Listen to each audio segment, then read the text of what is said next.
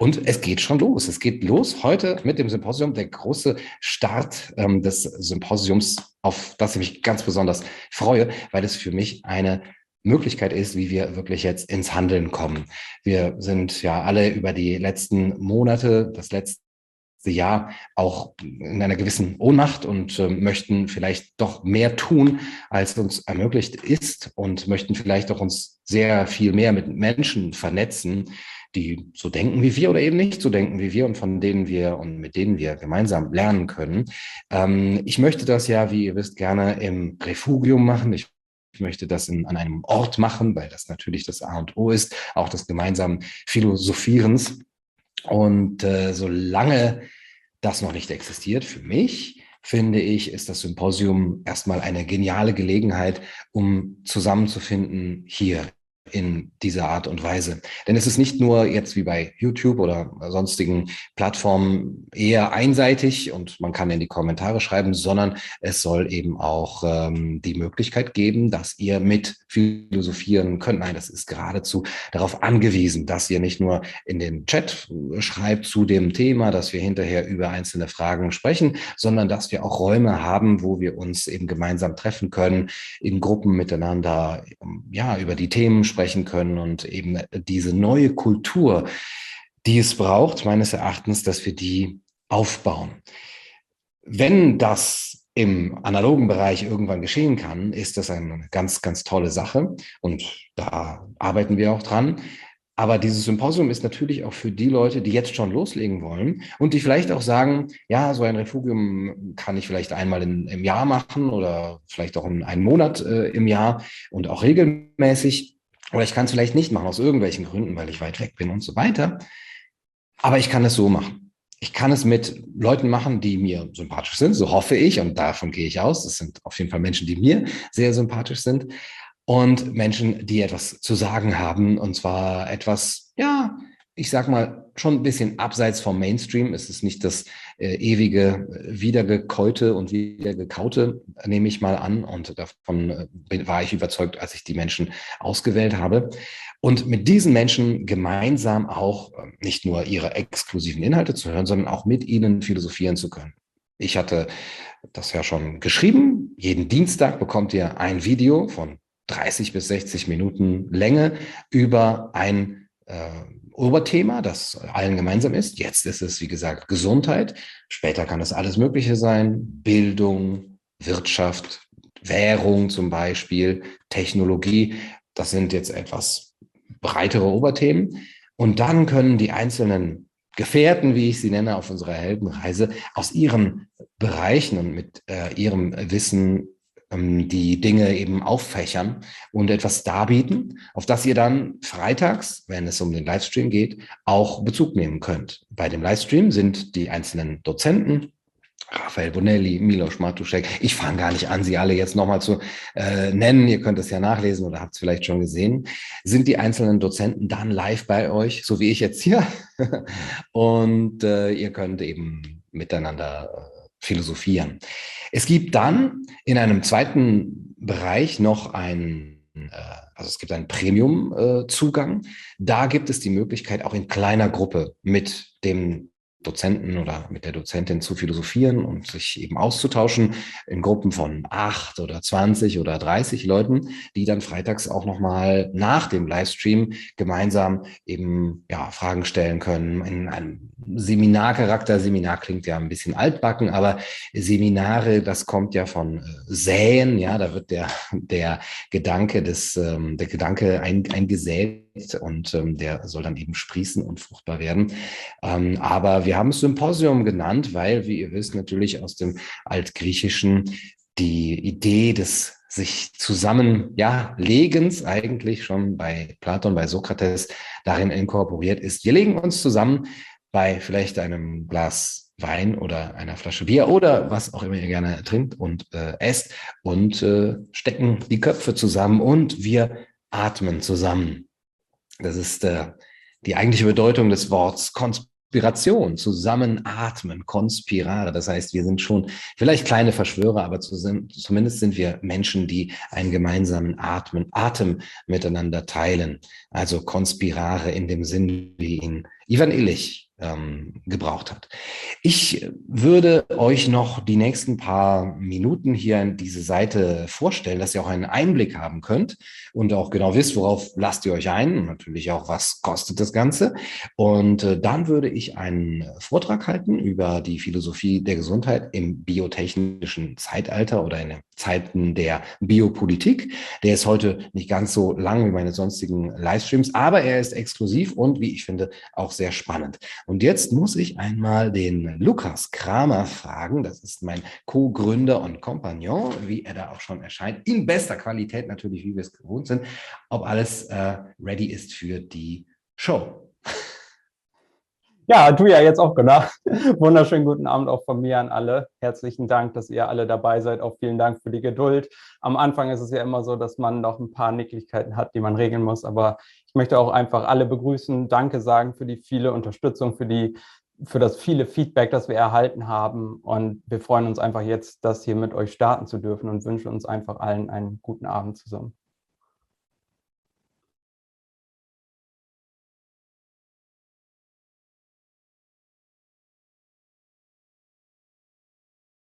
Ja, ich habe derweil versucht, doch nochmal die Kamera, äh, die schönere, aber äh, ich vergesse es jetzt einfach. Man muss ja auch loslassen können.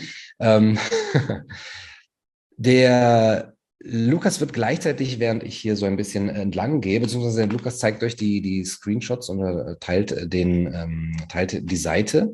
Und dann können wir das gemeinsam nämlich sehen, was kommt da überhaupt auf euch zu. Denn äh, ist, ich will nicht zu viel versprechen, doch, ich verspreche viel, aber ich denke nicht äh, zu viel. Lukas, zeig gerne und ich äh, gehe einfach mit dir mit. Das ist die äh, Startseite und ähm, da seht ihr eben das, was ich eben schon äh, gesagt habe, dass es wöchentlich eben zwei Beiträge gibt. Das steht da jetzt nicht, aber das ist dann so, äh, mindestens von einer halben Stunde bis eben eine Stunde, dienstags und jeweils freitags. Wenn ihr freitags in dem Livestream nicht dabei sein könnt, so wie heute auch, könnt ihr jederzeit dann ab, dem nächsten Tag den Livestream nachschauen.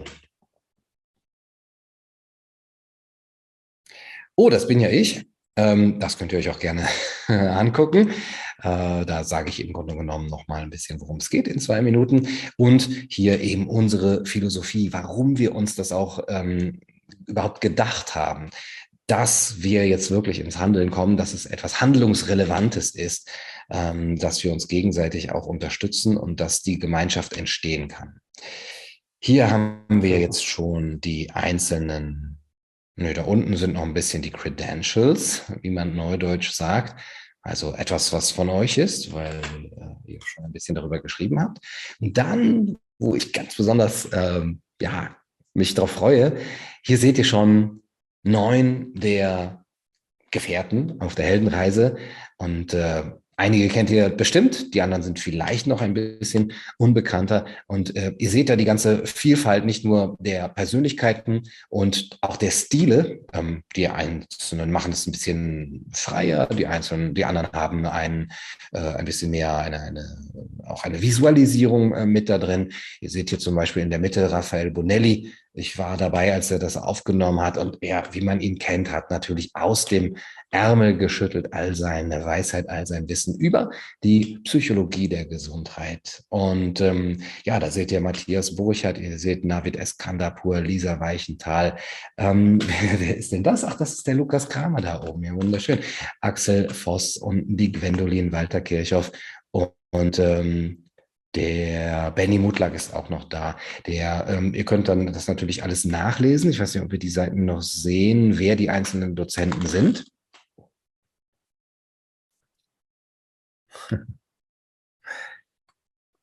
genau. Jeden Freitag ein Livestream, genau. Es gibt auch, das wäre vielleicht nochmal wichtig darauf hinzuweisen, es gibt Bonusressourcen. Also alles das, was in den Videos gesagt wird, kann auch nach gearbeitet werden, ja, wie in einer großen, äh, guten äh, Universität. Das soll nachhaltig sein. Es soll nicht einfach nur zu konsumieren sein und dann kommt das nächste Video und so weiter, sondern es soll natürlich auch einen inneren Zusammenhalt haben. Es soll aufeinander gewissermaßen aufbauen, ohne dass man aber in die um, ähm, Verlegenheit kommt, jetzt sagen zu müssen, äh, ich muss alles nach einer gewissen Reihenfolge sehen, sondern das ist alles immer auch für sich ähm, zu betrachten. Aber man kann alles vertiefen mit Bonusmaterialien, zum Beispiel Texten, Verweise auf andere Bücher, weitere Videos und auch ähm, teilweise PDFs dann des einzelnen ähm, Streams, wo nochmal die wichtigsten Punkte zusammengefasst sind. Der direkte Austausch ähm, wöchentlich, das habe ich erwähnt, und die Netzwerkmöglichkeiten. Wir haben dann auch ein Forum, in dem wir so miteinander schreiben können und in dem auch, weil es ja ein bisschen ein geschützter Raum ist, also nicht wie die YouTube-Kommentarsektion oder eine Facebook-Gruppe ja, mit 100.000 Mitgliedern, sondern ein geschützter Raum der ja, Symposanten, wie soll man sie nennen, ähm, haben wir hier die Möglichkeit, wirklich auch wertschätzend und ähm, auch in, in, in einem respektvollen Umgang ins tiefe Gespräch zu gehen. Es geht nicht darum, einfach äh, Kommentare abzulassen, weil man gerade da ist, sondern wirklich auch ähm, ein, ein bereicherndes Gespräch miteinander führen zu können, das dann zum Beispiel eine Nachbereitung von einem Inhalt ist oder ein, vielleicht eine Vorbereitung von etwas, auf das ihr euch äh, ja vielleicht dann freuen könnt an, an einem Dienstag oder einem Freitag. Das ist das Team. Ihr seht hier schon die äh, Köpfe. Und da könnt ihr es auch nochmal im Einzelnen nachlesen, wofür sie stehen ähm, und welche Bereiche sie abdecken. Und ähm, ich denke, dass es am besten ist, wenn ihr sie nicht schon kennt und jetzt zum Beispiel das Werk von Matthias Burchardt oder Milos Matuszek oder auch Jochen Kirchhoff, der hier gar nicht drauf ist, weil er der 13. wäre und wir wollten nicht mit so einer Unglückszahl starten. Äh, wenn ihr das Werk äh, äh, kennt, dann wisst ihr auch, wie die ungefähr, ähm, worauf sie ihr Augenmerk legen. Und die anderen, die ihr nicht kennt, sind vielleicht für euch noch ganz spannende Felder zu entdecken. Gerrit Käferstein zum Beispiel, der deckt den Bereich Sportwissenschaft, Ernährungswissenschaft ab. Da wird es wirklich ins Praktische gehen. Da geht es auch um Immunsignaturen. Das wird er erklären, was das bedeutet. Und ähm, ich selber habe von ihm schon sehr, sehr viel gelernt, auch ähm, ja, über Gesundheit und ähm, auch Fitness und Ernährung. Ja, zu dem, genau, könnt ihr dann gerne euch da noch einlesen. Hier haben wir ein bisschen geschrieben, nochmal über das, was uns angetrieben hat. Ja, Krise natürlich als Geburtsort von Chance. Ich könnte sagen, ohne das, was uns in den letzten Monaten passiert ist, wäre auch diese Chance gar nicht ergriffen worden. Wir hätten vielleicht immer so weitergemacht. Und das ist das, was wir auch in der Arbeit mit euch und im Zusammenliegen und Philosophieren ähm, immer wieder in den Vordergrund heben möchten. Es ist so eine große Chance, die wir jetzt haben, dass wir eine neue Kultur, vielleicht zumindest die Keime einer neuen Kultur ähm, säen können äh, und äh, wirklich etwas, etwas Positives bewerkstelligen können, dass auch unsere Kinder und Kindeskinder, wenn ich so pathetisch sein darf, später nicht nur fragen, was hast du damals gemacht? Also in dem Sinne hast du dich, hast du Nein gesagt, hast du aufbegehrt, sondern hast du etwas Positives hinterlassen für die Zukunft. Mit diesem Symposium möchten wir dir diesen festen Boden unter den Füßen geben. Ja, und dann kann man sich anmelden und es herausfinden. Hier gibt es noch ein paar Stimmen über ähm, uns und von anderen, ähm, ein bisschen Credentials auch, ähm, kann man sich dann durchlesen. Ähm, und hier haben wir jetzt natürlich die Frage, die ihr euch vielleicht gestellt habt, was kostet das Ganze? Und da haben wir im Grunde genommen zwei große Möglichkeiten, aber eigentlich drei, wenn man, äh, wenn man ernst ist. Denn die dritte oder hier die mittlere ist dann die, ähm, die ein besonderes Angebot äh, darstellt. Die klassische Version, der klassische Zugang ist zu all dem, was ich euch jetzt gerade erzählt habe, 49 Euro im Monat. Und da bekommt ihr eben genau diese Inhalte aus den Bereichen Philosophie, Psychologie, Persönlichkeitsentwicklung, Ökonomie, Gesundheit, Soziologie, Jura auch und alles, was noch mit dabei ist. Freitags die Livestreams und das, was ich jetzt eben hier erklärt habe. Und das Ganze könnt ihr mit einer Ersparnis von 32 Prozent einmal im Jahr mit 399 Euro auch euch äh, zu, äh, zusichern, also für euch äh, garantieren, dass ihr dann sagt, okay, ich weiß, dieses Jahr wird für mich ein produktives Jahr, wenn ich es im Symposium mit den Leuten ver, ähm, verbringe und dann könnt ihr dort 32 Prozent, 32 Euro wollte ich schon sagen, sparen. Die Premium-Version habe ich eben schon unvorsichtigerweise angekündigt. Sie ist eigentlich etwas ähm, sehr Besonderes und ist auch nur für Verrückte und nur für Ausgewählte, nur für Verrückte, wie es bei Hermann Hesse heißt. Ähm, die Premium-Version kostet 99 Euro und beinhaltet dann eben die Chance oder die, Möglichkeit, mit jeden Freitag mit den Dozenten im kleinen, äh, in der kleinen Runde gemeinsam zu sprechen, zu lernen, zu philosophieren. Jeden Freitag wird es ja jemand anders sein. Das heißt, man kann sich da auch zuschalten, wenn man das möchte. Aber wenn man eben sagt, wow, ich kann jeden Freitagabend nochmal so ab neun Uhr, glaube ich, war es, ähm, kann ich nochmal hier in ein äh, anderthalbstündiges Gespräch auch wirklich das intensivieren, dann ähm, äh, ist da die Möglichkeit mit dem Premium-Zugang für 99 Euro im Monat. Hier könnt ihr draufgehen, wenn ihr noch häufig gestellte Fragen habt. Die sind für uns dann häufig gestellt, für euch vielleicht nur einmal. Aber da haben wir ein bisschen was für euch zusammengefasst und hier könnt ihr das Ganze eben auch nochmal ähm, nachlesen, was unsere Philosophie ist. Damit könnten wir es bewenden lassen für heute mit der kleinen Vorstellung dessen. Ihr könnt weiterhin, und äh, das würde mich natürlich sehr freuen, hier jetzt mit dabei sein, wenn ich eine kleine ja, Kostprobe sollen wir es so nennen. Also wir gehen schon direkt in die Vollen, nämlich mit dem Inhalt Philosophie der Gesundheit. Und schreibt gerne mit, ja, für euch, denn am Schluss würde ich natürlich auch gerne dann mit euch, es wird, glaube ich, jetzt ungefähr eine halbe Stunde dauern, wo ich ein bisschen hier schwurble und pseudo-intellektuell über Gesundheit spreche und alles dann hinterher im Gespräch äh, mit dem Chat.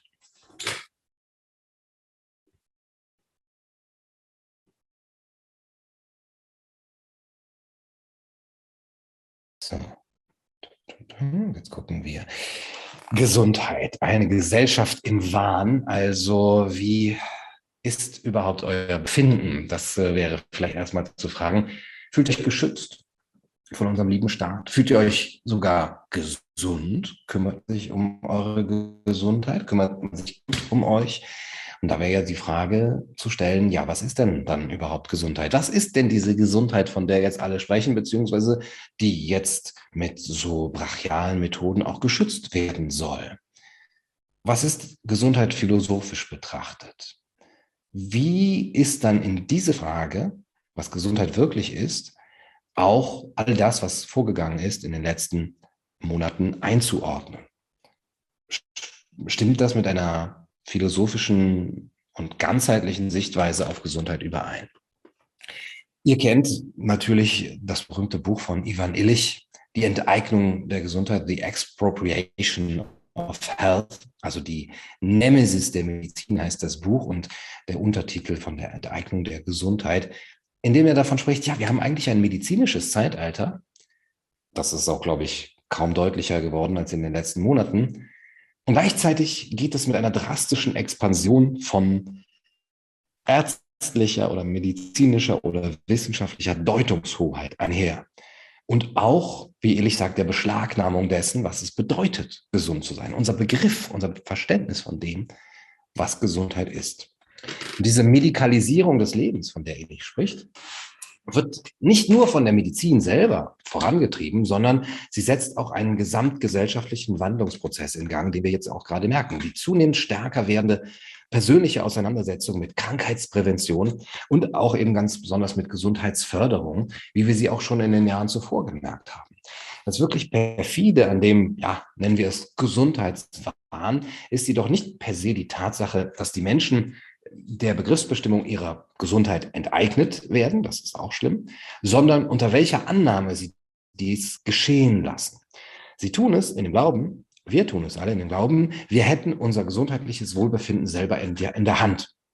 Und mehr noch, das ist das Wesentliche für heute, unsere moralische Verpflichtung sei es, uns vor Krankheit zu schützen. Ja?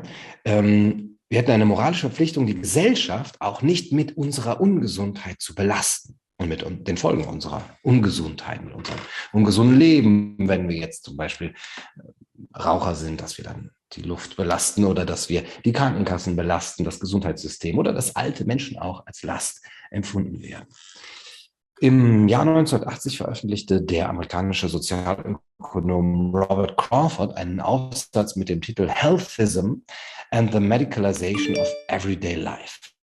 Healthism, das ist der, das Stich, dort diskutierte er eben den gesellschaftlichen Gesundheitswahn, den er mit dem Namen Healthism identifizierte, als Ideologie, eine vielleicht noch unerkannte Ideologie, die uns un, un, unwissentlich steuert.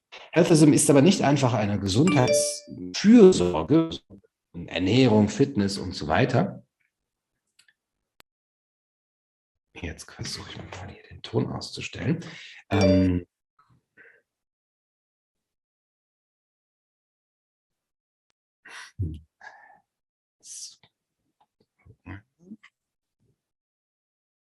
so.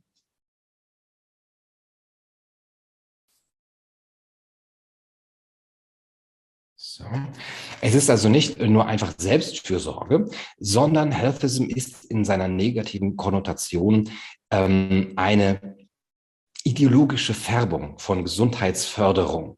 Es ist ein äh, Denkansatz auch in der Medizinsoziologie, wie wir überhaupt Gesundheit fördern wollen und welche Gesundheit wir fördern wollen und wie der Einzelne darin ähm, angesprochen werden soll. Auch natürlich die Verpflichtung, die damit einhergeht und auch die Zwanghaftigkeit oder den Zwang, mit dem man ihm begegnen kann. Das ist jetzt alles vielleicht noch ein bisschen abstrakt und vage, aber vertraut mir, äh, geht ein Stück des Weges mit mir, es wird gleich noch etwas deutlicher werden.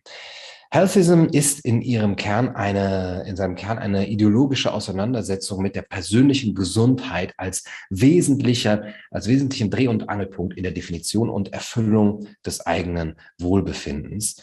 Gesundheit wird als vorgesellschaftlicher Wert verstanden, dessen Wertigkeit nicht ausdiskutiert werden muss und dessen Bestreben über allem anderen steht. Gesundheit ist ein Wert an sich, der darf nicht hinterfragt werden. Das Individuum, das vom Healthism gelenkt wird, knüpft dann die eigene Glückseligkeit, das eigene Wohlbefinden direkt an die körperliche Gesundheit und ist auf einer nie endenden Suche nach einer immer noch gesunderen Lebensweise, immer noch förderlicheren Wesen, äh, Lebensweise, um dieses Wohlbefinden zu vervollständigen. Und in dieser Gesundheitsgesellschaft existiert dann noch kein kein Endpunkt, kein messbarer Zenit des Wellbeings. Es geht immer noch besser, man kann immer noch gesünder sein. Selbst der Fitnessguru könnte sich durch ein noch gesundheitsbewussteres Leben ja vielleicht noch besser und noch frischer und noch vitaler fühlen. Dem ist kein Ende gesetzt. Und das alles fußt auf einer essentiellen Grundannahme, nämlich auf der der, der individuellen Verantwortung für die eigene körperliche Gesundheit. Leitspruch dieser Healthism-Ideologie wäre also, Gesundheit, also Glück, kann unser sein, wenn wir nur stark genug danach streben. Gesundheitliche Probleme, also Fettleibigkeit, Krebs, Herzkrankheiten, mögen zwar ihren Ursprung außerhalb des Individuums finden und beispielsweise auch gesellschaftliche, ja, zum Beispiel Ernährungsweisen zurückzuführen sein, aber, so die These, Sie lassen sich stets durch persönliches Verhalten bewältigen. Krankheiten sind somit verhaltensbedingt und auch ihre Lösungen werden im Bereich der individuellen Entscheidung verortet. Wenn sich jetzt sowohl die Krankheit als auch ihre Bewältigung auf der Individualebene befinden, dann liegt die Lösung natürlich auf der Hand. Die notwendige Medizin ist die Entschlossenheit des Einzelnen, sich gegen ähm, Krankheitserreger zum Beispiel oder schlechtes Verhalten, schlechte persönliche Gewohnheiten, Faulheit zu wehren.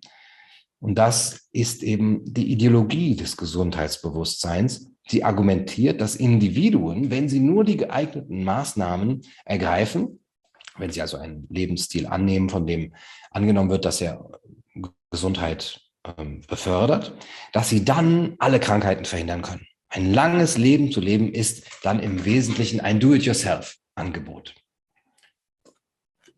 Peter Skrabanek, das war ein tschechischer, tschechischer, das ist ein schönes Wort, ähm, Soziologe, Gesundheitssoziologe, hat geschrieben, die Behauptung, der Lebensstil ist zur Hauptgefahr für die Gesundheit geworden, ist nicht weit entfernt zu sagen, dass das Leben eine gefährliche Krankheit ist, die fast immer tödlich endet. Mark Twain hat bekanntlich gesagt, es gibt Menschen, die sich kategorisch alles Ess-, Trink- und Rauchbare verbieten, das in irgendeiner Weise einen zweifelhaften Ruf erworben hat. Diesen Preis zahlen sie für ihre Gesundheit. Und Gesundheit ist das Einzige, was sie davon haben. Wie seltsam das ist. Es ist, als ob man sein ganzes Vermögen für eine Kuh ausgibt, die keine Milch mehr geben kann. Also da steckt schon eine gewisse puritanische Idee dahinter, ein physischer Puritanismus, die vom Healthism propagierte und glorifizierte Lebensweise, die nur entfernt eben an ein stilvolles Leben erinnert. Stilvoll ist das alles dann nicht mehr. Bei dem sogenannten Lifestylism handelt es sich nämlich um Erstens die Befolgung eines Regimes. Ich muss dieses Regime, das mir auferlegt wurde oder das ich mir auferlegt habe, streng befolgen. Eine bestimmte Ernährungsweise. Zweitens einhalten. Ich muss verschiedene äh, Formen der Bewegung, die vorgeschrieben sind, einhalten. Ich muss ungesundes Verhalten meiden und ich muss bestimmte Risikofaktoren ähm, reduzieren oder ähm, beseitigen. Und sechstens muss ich die regelmäßige Teilnahme an medizinischen Vorsorgeuntersuchungen, an Tests auch über mich ergehen lassen. Und das ist das, was Herr ähm, Illich eben mit der Medikalisierung des Lebens auch meinte, dass alles dann von zum Beispiel der Gesundheitsfürsorge überwuchert ist und eben gar keine andere, äh, gar keine andere Werte mehr zählen. Die Frage hier ist natürlich, welche Auswirkungen hat das auf die Medizin und wie die Medizin mit dem Individuum umgeht? Louis Thomas, ein Immunologe, hat äh, dazu geschrieben, die zunehmende Beschäftigung mit Gesundheit und gesunder Ernährung ist eine ungesunde Besessenheit, die die ganze Nation in gesunde Hypochonder verwandelt. Die glauben, dass der menschliche Körper ohne ständige Überwachung durch die Ärzteschaft auseinanderfallen und sich auflösen würde. 1974. Da wurde schon einiges gesehen, was heute so virulent geworden ist. Ja, zunehmend ist es eben der Arzt, der die Person mit einer Terminerinnerung einlädt. Kennt das äh, vielleicht. Auf einmal bekommen wir Einladungen von, von Ärzten. Das ist natürlich alles gut gemeint. Gesunde Menschen werden aufgefordert, einen Check-up zu machen, ein Screening zu machen oder die Auffrischimpfung aufzusuchen, wenn ihre computerisierte Akte sagt, dass es jetzt an der Zeit ist. Das heißt, der gesunde Mensch ähm, wird sozusagen belästigt, ja, für äh, natürlich für für das äh, für sein Wohl im, im Sinne seines Wohls. Und der kranke Mensch äh, ist gar nicht mehr derjenige, der von sich aus sagt, hm, ich fühle mich nicht so gut, ich gehe mal lieber zum Arzt, sondern der äh, die Ärzteschaft hat ihn sozusagen schon als gesunden Menschen umstellt. Das Nicht-Erscheinen zu solchen Screenings zum Beispiel, ja, wenn ihr euch dem verweigert, das wird als Non-Compliance bezeichnet. Also ihr äh, weigert euch dann, äh, da mitzumachen, was ein, äh, was auf eben ein gewisses Maß an Leichtsinn und Verantwortungslosigkeit hindeutet. Das sind eben auch Worte von Peter Skrabanek. Äh, das hat er in seinem Buch Der Tod der humanen Medizin äh, zusammengefasst. Und das auch unter dem Begriff antizipatorische Medizin eben erklärt. Heute begegnet uns diese antizipatorische Medizin durch ein, ja, ein Testregime, ja, das schon geradezu die Krankheit herbeisehnt, die Krankheit erwartet, bei Bürgern, die keinerlei Symptome haben. Aber alle müssen flächendeckend getestet werden. Das ist antizipatorische Medizin. Und natürlich alle müssen flächendeckend geimpft werden, ob sie gesund sind oder nicht. Vor allem, wenn sie gesund sind. Die Genesen ja schon gar nicht mehr so sehr. Vor allem, wenn sie gesund sind und ob sie eine Gefahr überhaupt ähm, an, der, an der Krankheit äh, eben zu leiden oder zu sterben haben oder selber eine Gefahr darstellen oder nicht, ist vollkommen unwichtig. Die Impfung für die Kinder ist da natürlich dann das Minitekel. Nicht nur die Kranken dürfen an Bord des schützenden Rettungsboots der Ärzteschaft, dank eben dieser antizipatorischen Medizin, werden auch noch die noch gesunden oder potenziell Kranken, wir sind ja überhaupt alle potenziell Kranke, mitgenommen. Die Gesunden müssen erst davon überzeugt werden, schreibt Skrabanek, dass sich gesund zu fühlen nicht dasselbe ist wie gesund sein. Das wäre ein Irrtum, wenn ihr bisher gedacht habt, oh, ich fühle mich eigentlich ganz gut. Nein, eigentlich seid ihr immer schon krank. Zumindest möglicherweise krank. Denn sonst könnten die Menschen durch ihr ganzes Leben gehen, ohne zu merken, wie schlecht es ihnen eigentlich geht. Und das wäre natürlich schlimm. Wenn wir nur gesund, also wir sind dann nur gesund in dieser Denkweise, weil wir noch nicht gründlich genug getestet worden sind. Wir sind nur nicht Corona-positiv, weil wir eben nicht andauernd getestet werden. Irgendwann muss es doch soweit sein, wenn wir euch nur oft genug testen, dass ihr dann auch positiv seid. Nur weil ich niemals Symptome hatte, ja, das ganze Jahr womöglich überhaupt gar nicht krank war, heißt das noch lange nicht, dass ich gesund bin. Ich hätte ja wahrscheinlich auch mehrmals Corona haben und übertragen können. Und das kann natürlich nur mit diesem Test festgestellt werden. Also sich gesund fühlen ist noch lange nicht gesund sein in dieser Ideologie der antizipatorischen Medizin. Also besser Vorsicht, ja, better safe than sorry.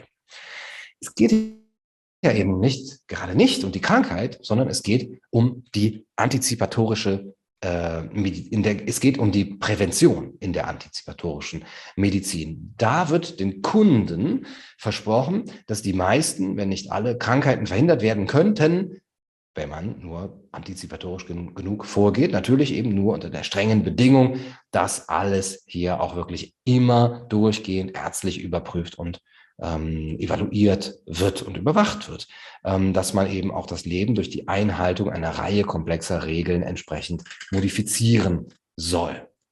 Ja, wer sind diese Kunden? Fragt ihr. Es sind einst gesunde, aber nun verängstigte Gesundheitskonsumenten. Wir werden zu Gesundheitskonsumenten gemacht, die draußen vor der Praxisschlange stehen und ihr Recht einfordern, eingelassen zu werden, da Gesundheit, wie Ihnen gesagt wurde, ähm, eben ihr unveräußerliches Recht ist.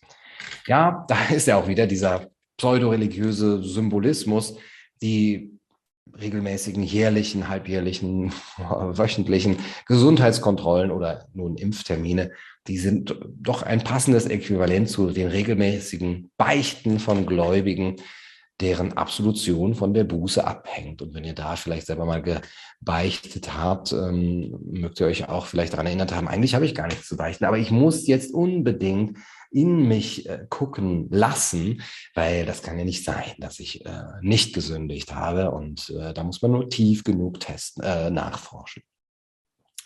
Dieser Healthism hat dazu beigetragen, dass die Rolle des potenziell Kranken geschaffen wurde. Das ist eine Rolle, die wir einnehmen in der Moderne.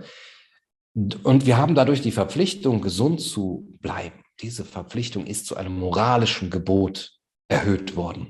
Dem noch gesunden werden gesellschaftliche Erwartungen im Namen der Prävention auferlegt. Halte Abstand, trage eine Maske, isoliere dich, vermeide soziale Kontakte, vermeide ähm, auch äh, ja, Kontakt, äh, äh, Zusammenkünfte. Das Individuum erfährt einen stärkeren sozialen Druck, so zu handeln, dass dieses Potenzial, selber krank zu werden oder andere krank zu machen, minimiert wird. Das Versäumnis, präventiv zu handeln, wird dann zum Zeichen ja, von Sünde oder hier von gesellschaftlicher Verantwortungslosigkeit. Das ist unsolidarisch. Nicht nur eben sich selbst gegenüber, nicht nur individuell, sondern gesellschaftlich.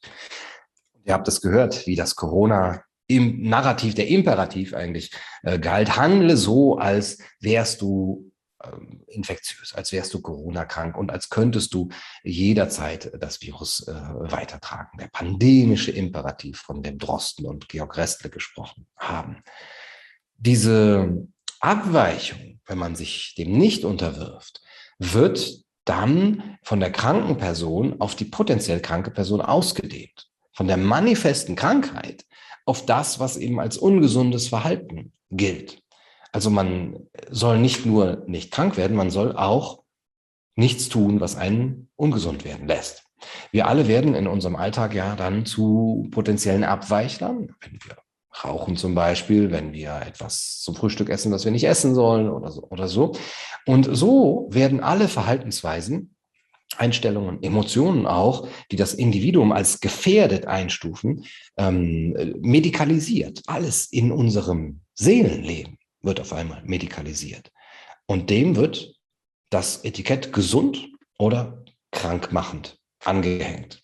Wie die Rolle des Kranken fordert auch eben die Rolle des potenziell Kranken, die wir jetzt alle einnehmen, eine moralische Pflicht. Die Verpflichtung, ungesunde Gewohnheiten zu korrigieren. Und jetzt kommt eine Folgerung daraus, die ich besonders spannend fand, auch im letzten Jahr zu beobachten, die Frage nach der individuellen Verantwortung.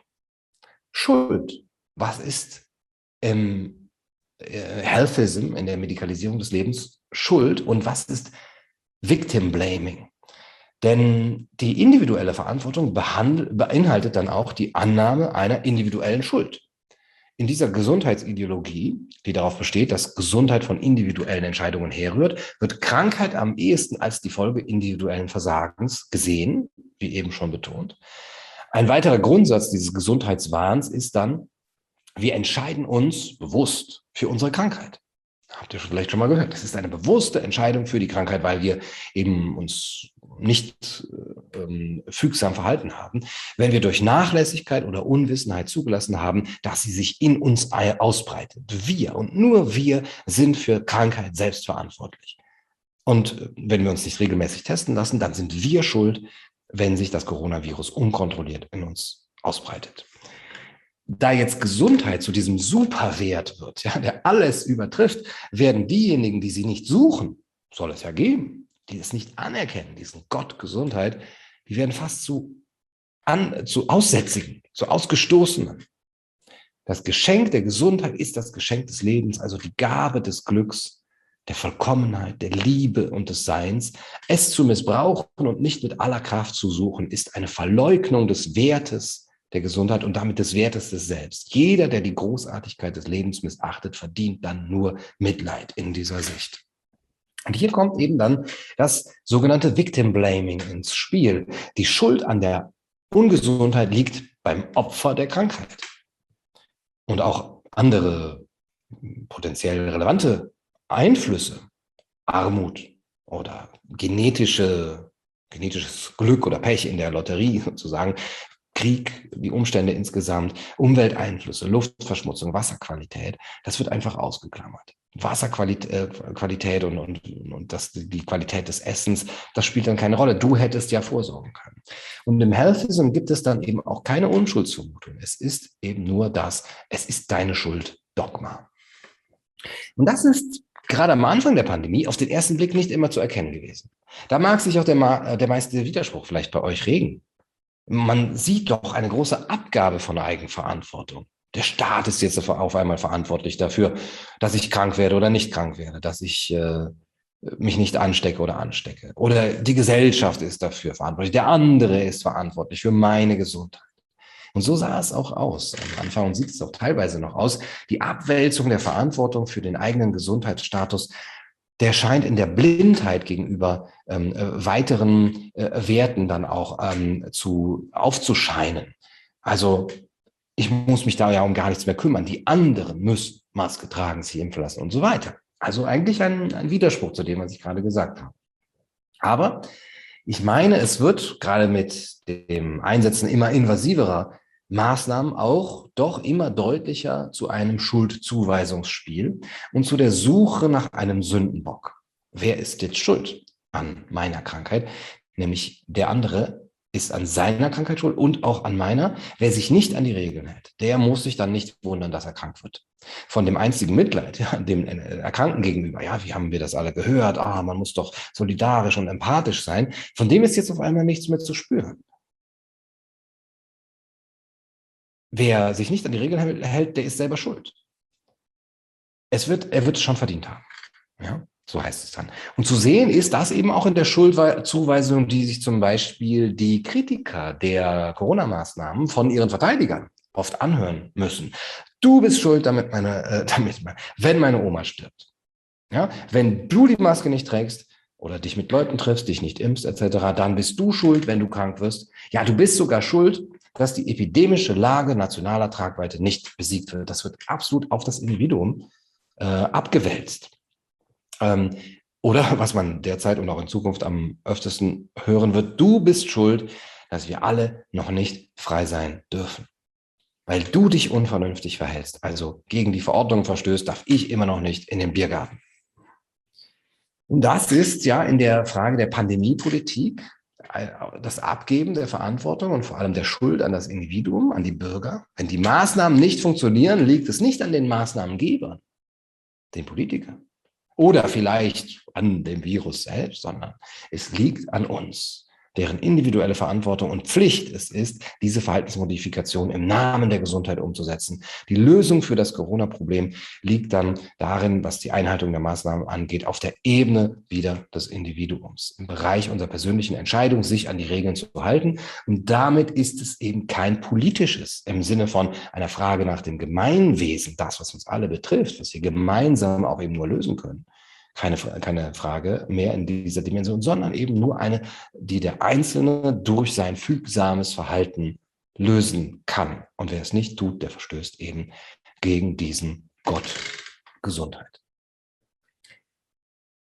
Das bedeutet auch, und ich komme so langsam zum Schluss, dass Healthism ein politisches Instrument sein kann und ist es ist nicht nur etwas, was uns individuell verändert und was unsere gesellschaftliche Mentalität verändert, sondern die Ausblendung anderer Einflüsse auf die Gesundheit, also sozialer, politischer, umweltbedingter Einflüsse, macht aus dem Healthism ein politisches Instrument, welches durch seine Grundannahme des Individualismus höchst problematisch ist. Er fördert diese Healthism die Illusion, dass individuelle Verantwortung ausreichend ist, um ein gesundes, langes Leben zu führen. Er lässt den Aspekt der Freiwilligkeit in Bezug auf menschliches Verhalten unhinterfragt und sieht es als selbstverständlich an, dass Individuen tatsächlich allein durch ihre Handlungsmöglichkeiten, ob gesund oder ungesund, die freie Entscheidung über Gesundheit oder Krankheit besitzen. Das ist eine Ausblendung des politischen, der politischen Dimension. Darüber hinaus stärkt Healthism das Gefühl der Ohnmacht gegenüber dem politischen Status quo, wenn man sagt, du bist schuld daran indem es eben ein Konzept der Kontrolle fördert. Und diese Kontrolle kann eben als Alternative zur politischen Machtlosigkeit angesehen werden. Ich kann ja die Welt nicht ändern, aber zumindest kann ich mich selbst optimieren. Ich kann auch ähm, die epidemische Lage ähm, äh, nationaler Tragweite nicht über politische hm, Teilnahme verändern, zum Beispiel indem ich äh, demonstriere oder indem ich vielleicht für ein besseres Gesundheitssystem bin, sondern nur durch mein eigenes Verhalten, indem ich mich optimiere und dem Gesundheitswahn oder hier dem Nichterkrankungswahn unterwerfe. Die Neudefinition des Problems als Selbstverbesserung und die Beschäftigung mit der Gesundheitsförderung ist eine Möglichkeit, mit dieser Desillusionierung umzugehen. Ja, ich muss mich selbst verbessern, nicht die Politik muss sich verbessern.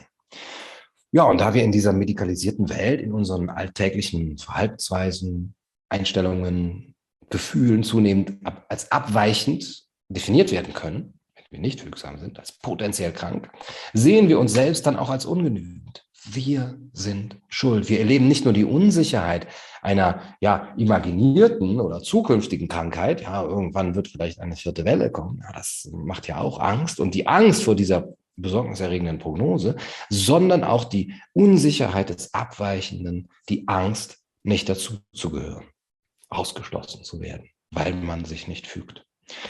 Die Annahme von Gesundheit als lebensfüllenden Wert kann wie eine Art Stütze gegen diese Unsicherheit wirken.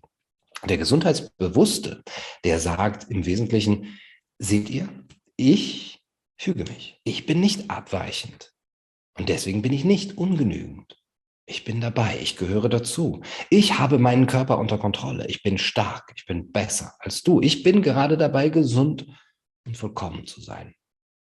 Well-being wird dann zum Symbol der persönlichen Identität. Ein Symbol, das den herrschenden gesellschaftlichen Erwartungen entspricht und im Gegensatz zur Identität des Abweichenden steht. Und daher auch dieses oft mit Stolz zur Schau getragene Tragen von Masken.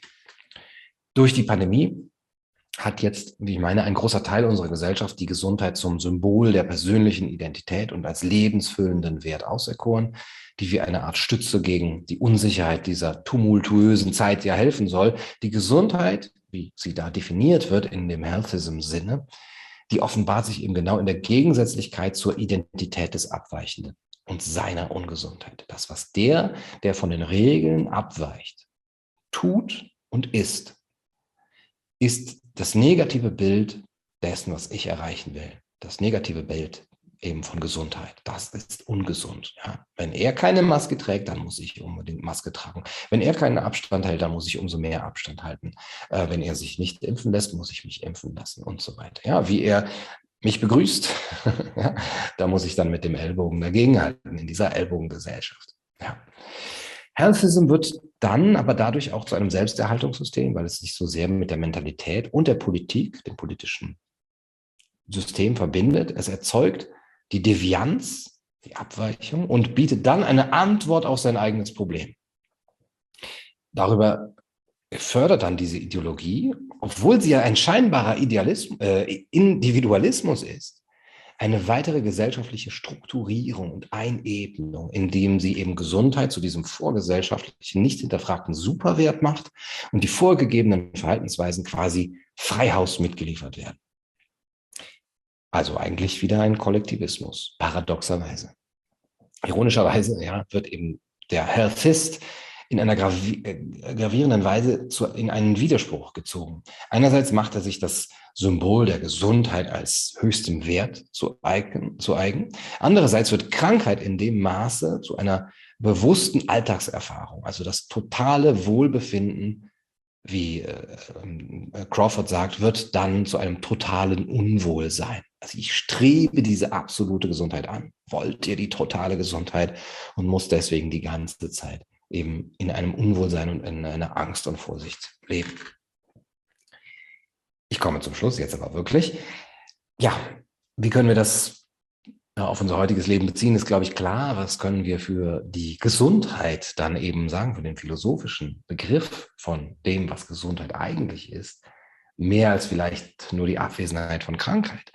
Unser ganzes Leben ist eben selbst bei völliger Abwesenheit von Krankheit in dieses Streben nach Verbesserung verwickelt, nach perfekterer Gesundheit und nach Langlebigkeit verwickelt. Wir dürfen da nicht zu viel äh, Schädliches tun, wir dürfen nicht rauchen oder uns in der Nähe von Rauchern aufhalten, nicht zu viel trinken, nicht zu fett essen, keine, äh, keine Luft äh, einatmen von anderen und so weiter. Ähm, wir dürfen auch keine gefährlichen Sportarten betreiben. Und ähm, auf der anderen Seite müssen wir uns aber bewegen, um nicht in irgendeinem ähm, Naturzustand äh, eben zurückzukehren. Wir dürfen auch nicht negativ denken, weil uns das schadet. Und die Ärzte und Lifestyle-Gurus sind zu Priestern dieses neuen Kults des endlosen Strebens geworden, die uns dabei helfen und den Weg weisen. Nicht alle Ärzte natürlich, das ist immer alles sehr pauschal äh, gesagt hier. Ich kenne sehr gute Ärzte, die sich dem ganzen Wahnsinn widersetzen. Und es gibt auch Medizinethiker und Soziologen, die das alles äh, schon, äh, ja, schon seit langem analysieren, kritisieren. Giovanni Maio ist zum Beispiel ja auch zu nennen. Ähm, aber doch ähm, ist sozusagen unser Begriff von dem, was der Arzt zu tun hat, ähm, zu diesem ja, Lifestyle-Guru und Priester geworden. Die untersuchen, prüfen, screenen, warnen, fürsorglich wie sie sind, die Gesunden und Schönen. Sie rügen die Kranken und belehren uns über all die vielfältigen Irrtümer unseres Lebens und auch natürlich der Boom auf dem Gesundheitsbuchmarkt äh, ist ähm, da auch ein Zeichen davon. Also Gesundheit als individuelle Angelegenheit, primärer Wert und moralischer Index. Alles, auch eine Schüssel Salat kann medikalisiert werden und damit moralisch aufge, aufgewertet werden. Jede Handlung kann nachweislich gesundheitliche Auswirkungen haben und ist damit eben auch moralisch oder unmoralisch und kann auf der politischen Ebene auch zum Vorwand für einen Zwang auf den Einzelnen im Namen des Gemeinwohls oder des Geldes oder der vermeintlichen Auswirkungen auf andere, auf das Gesundheitssystem werden. Und alles kann auf der länger und länger werdenden Liste aus Verboten und Geboten landen und Teil unseres Lifestyle-Regimes werden, das von den ärztlichen Engeln angestellt wird, die diesen Healthism-Himmel bewohnen. Verweisen möchte ich zum Schluss noch, wer das vertiefen will und wer sich eben dann auch fragen will, aber was wäre denn eine, ähm, ein Ausweg darauf, auf, dass er schöne Buch von Hans-Georg Gadamer über die Verborgenheit der Gesundheit. Darin ist der gleichnamige Artikel, das sind nur ein paar Seiten über die Verborgenheit der Gesundheit von 1991. Und auf mein Video dazu, das findet ihr auf meinem Kanal. Da geht es darum, dass Gesundheit als solche eben für uns so schwer zu greifen ist, weil sie widerständig ist, äh, weil sie nicht widerständig ist. Krankheit ist widerständig. Krankheit ist messbar, sie ist testbar und deswegen lässt sie sich diesem Testregime unterwerfen. Und deswegen ist auch alles potenziell krankmachend und jeder potenziell krank, damit es gemessen werden kann. Gesundheit ist selber aber ein Gefühl des Weggegebenseins an die Welt, wie Hans-Georg Gadamer sagt. Es ist ein bisschen so wie, wenn ihr einschlaft, so dieses selige Gefühl des so im Halbschlafseins, dieses kurz vor dem Wegnicken, wo man es gerade noch merkt und schon nicht mehr merkt. Man ist vollkommen weggegeben, einem Zustand der Widerstandslosigkeit. Und das ist der Grund dafür, dass uns Gesundheit selber nie als Problem aufscheinen kann, weil wir uns in ihr wie selbstverständlich einrichten und sie erst merken, wenn sie fort ist. Das ist ein Gemeinplatz natürlich. Äh, und der, die Gefahr in dieser Ausdeutung oder in, in dieser Überwölbung von Gesundheit als eigentlich potenzielle Krankheit ist eben, dass wir dieses Gefühl des Wohlbefindens und der Unverfügbarkeit, wie Hartmut Rosa sagen würde, de, de, der Gesundheit, der Verborgenheit vollkommen übersehen. Und dass wir sie eigentlich in Momenten haben können, indem wir wie vielleicht psychisch oder physisch krank sind, was das Messbare angeht, dass wir sogar Schmerzen haben, aber wir sind trotzdem gesund, weil wir uns in einem mentalen oder einem seelischen Zustand dieses Weggegebenseins an die Welt befinden können. Indem wir da sagen, jetzt hier Moment, im Gespräch mit Freunden zusammen, zum gemeinsamen Essen oder bei einem Spaziergang durch die Natur oder ich höre ein, ein Musikstück. In diesem Moment vergesse ich diese widerständigen Faktoren von Krankheit und merke, da ist ein ganz tiefes Verständnis und ein ganz tiefes Gefühl von echter Gesundheit drin verborgen, dass wir, wenn nicht jederzeit haben können, aber dass wir, das unabhängig ist von äh, dem Messbaren, dem reinen Verfügbaren und dem, dem, dem Testregime. Das war's für heute bei Symposium. Ich hoffe, es hat euch gefallen.